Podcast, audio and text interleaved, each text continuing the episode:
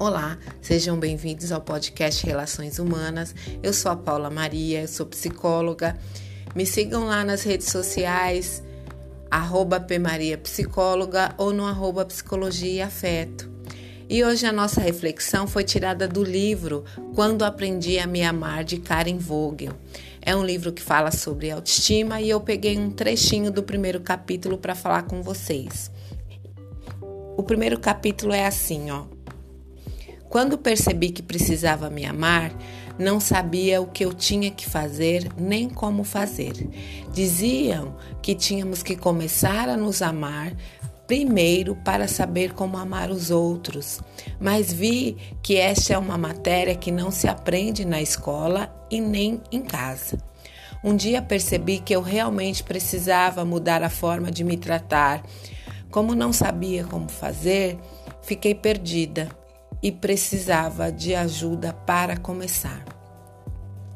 E aí a nossa reflexão vai ser sobre esse começo, como procurar é, ajuda ou como iniciar esse processo de entender quando precisa se amar e de que forma fazer com que esse amor aconteça para você.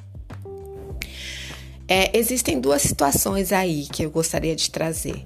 A primeira é a gente já refletiu em alguns episódios anteriores de quando a autoestima é criada desde a infância, que é mais fácil a gente conseguir se conectar com essa questão do amor próprio, quando você é, é reforçada positivamente pela sua família, pela sua base de, de amor, né? Que você tem essa você começa a criar corpo, você tem essa identidade e você vai levando para o seu dia a dia, para a sua vida, esse amor próprio. É, e a outra situação é de pessoas que nunca tiveram né, amor próprio, que muito pelo contrário sempre foram subjugadas, sempre foram colocadas para baixo e aí tem dificuldade de encontrar, né? Como que é amor? O que, que é cuidado? Se eu nunca tive cuidado, comigo ou se as pessoas que, que eram minha referência nunca me cuidaram de alguma forma, como é que eu posso me amar? Eu não sei fazer isso. No primeiro caso, que é quando a pessoa já tem uma base, é mais fácil ir desenvolvendo cada vez mais, porque acontecem algumas coisas na vida, algumas frustrações que ela realmente vai se perder e aí é mais fácil se conectar realmente porque ela já tem algumas referências internalizadas e guardadas e é mais fácil acessar. Para esse segundo caso, das pessoas que nunca tiveram, que nunca foram cuidadas, normalmente o que, que elas fazem? Elas transferem para o outro o que elas gostariam de receber. Então, normalmente a pessoa que é muito carinhosa com o outro, que é muito cuidadosa com o outro, que ela faz tudo para os outros, ela normalmente ela está preenchendo um lugar que ela não tem para si. Ela coloca toda a dedicação para o outro. Ela nunca teve, mas ela gosta, ela gostaria e aí ela começa a fazer para o outro. Então, para essas pessoas, é, eu digo assim, ó, para, dá uma parada, dá uma pausa aí, aperta o pause e pensa: como é que eu trato as pessoas que eu gosto? Fez essa reflexão? Agora anota tudo. Anota quais são os comportamentos que você tem com as pessoas que você gosta, o que você faz que as deixa feliz, como que você as trata no dia a dia, as palavras que você usa quando ela pede alguma coisa para você. Começa a anotar esses mínimos detalhes.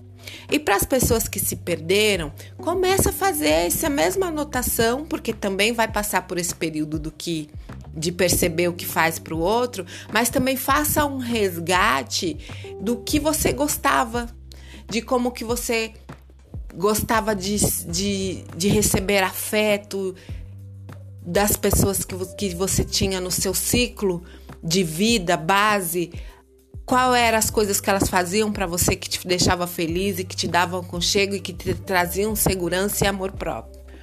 Façam essas anotações. A partir desse momento dessas anotações, você já vai ter um caminho a ser seguido. E aí, nesse caminho, você vai novamente parar, reler tudo que você escreveu e você vai olhar assim, você vai quantificar essas ações que você escreveu lá. De 0 a 100, sendo zero não faço nada e 100 está ok, faço tudo. Qual é o percentual que você faz para você, o que você faz para os outros? Se esse percentual for abaixo de 100, tá na hora de você recomeçar a colocar esses, esses comportamentos na sua vida, recomeçar para quem já tinha e começar para quem nunca fez. Porque se o outro gosta dos comportamentos, se o outro gosta das ações que você tem para com ele, muito provavelmente você vai gostar de fazer para você mesmo. Comece a fazer para você os mesmos carinhos, ter as mesmas atenções, as mesmas preces, as mesmas orações, porque é isso. A pessoa quando ela tá sem autoestima, se o outro fala assim: "Ah, eu faz uma oração, uma prece por mim", ele vai fazer com toda a dedicação para o outro. Será que você também está se dedicando, dedicando esse momento de luz, esse momento de espiritualidade para você? Então começar a trazer realmente todos os detalhes do que você faz para o outro, você faz para você. E aí você vai começar a responder essa pergunta. É essa pergunta que fica aí pairando em você. Será que eu estou indo pelo caminho certo? Você vai começar a sentir nas ações, vendo as ações terem atividade no seu dia a dia, criar em corpo e você vai perceber que você está começando a se amar e que você está começando a trazer coisas positivas também para você. Pessoal, é extremamente importante na autoestima fazer essa, esses apontamentos, principalmente quantificar o que você faz para o outro tá? É importante saber que você pode também receber esse mesmo carinho, esse mesmo cuidado, independente da idade que você esteja, independente do momento que você estiver. Mas esse independente, eu faria um adendo aí, principalmente quando você se sentir na baixa, porque às vezes quando você tá bem aí achando que o mundo te odeia e que ninguém te percebe, que ninguém é com você, este ninguém não é o externo que você está buscando, é você mesmo.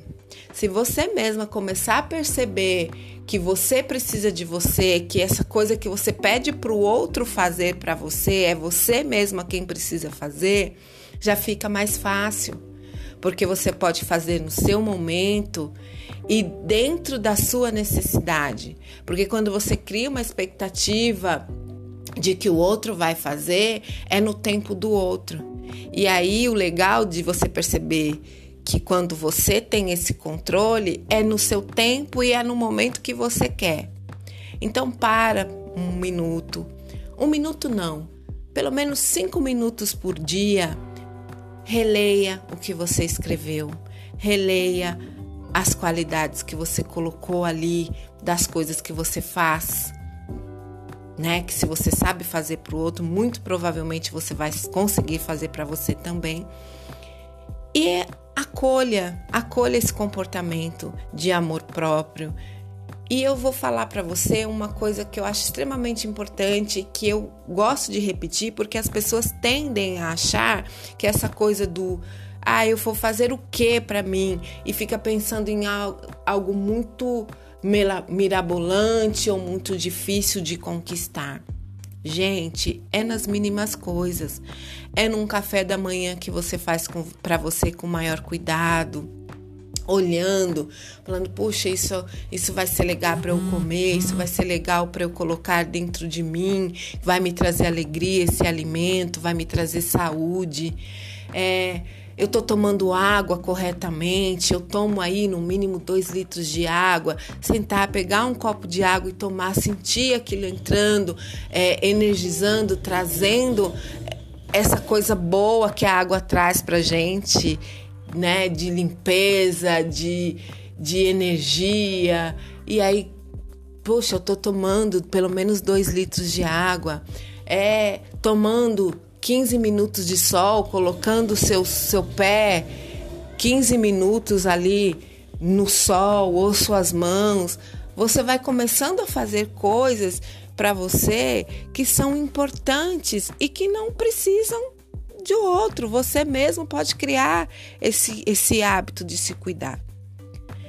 É se dando um alimento que você gosta, é tomando um banho mais demorado, passando um sabão em todas as partes do seu corpo e sentindo aquela água levar todas as impurezas e você se sentindo limpa, você se conectando no seu dia a dia, no, no, que você faz por você.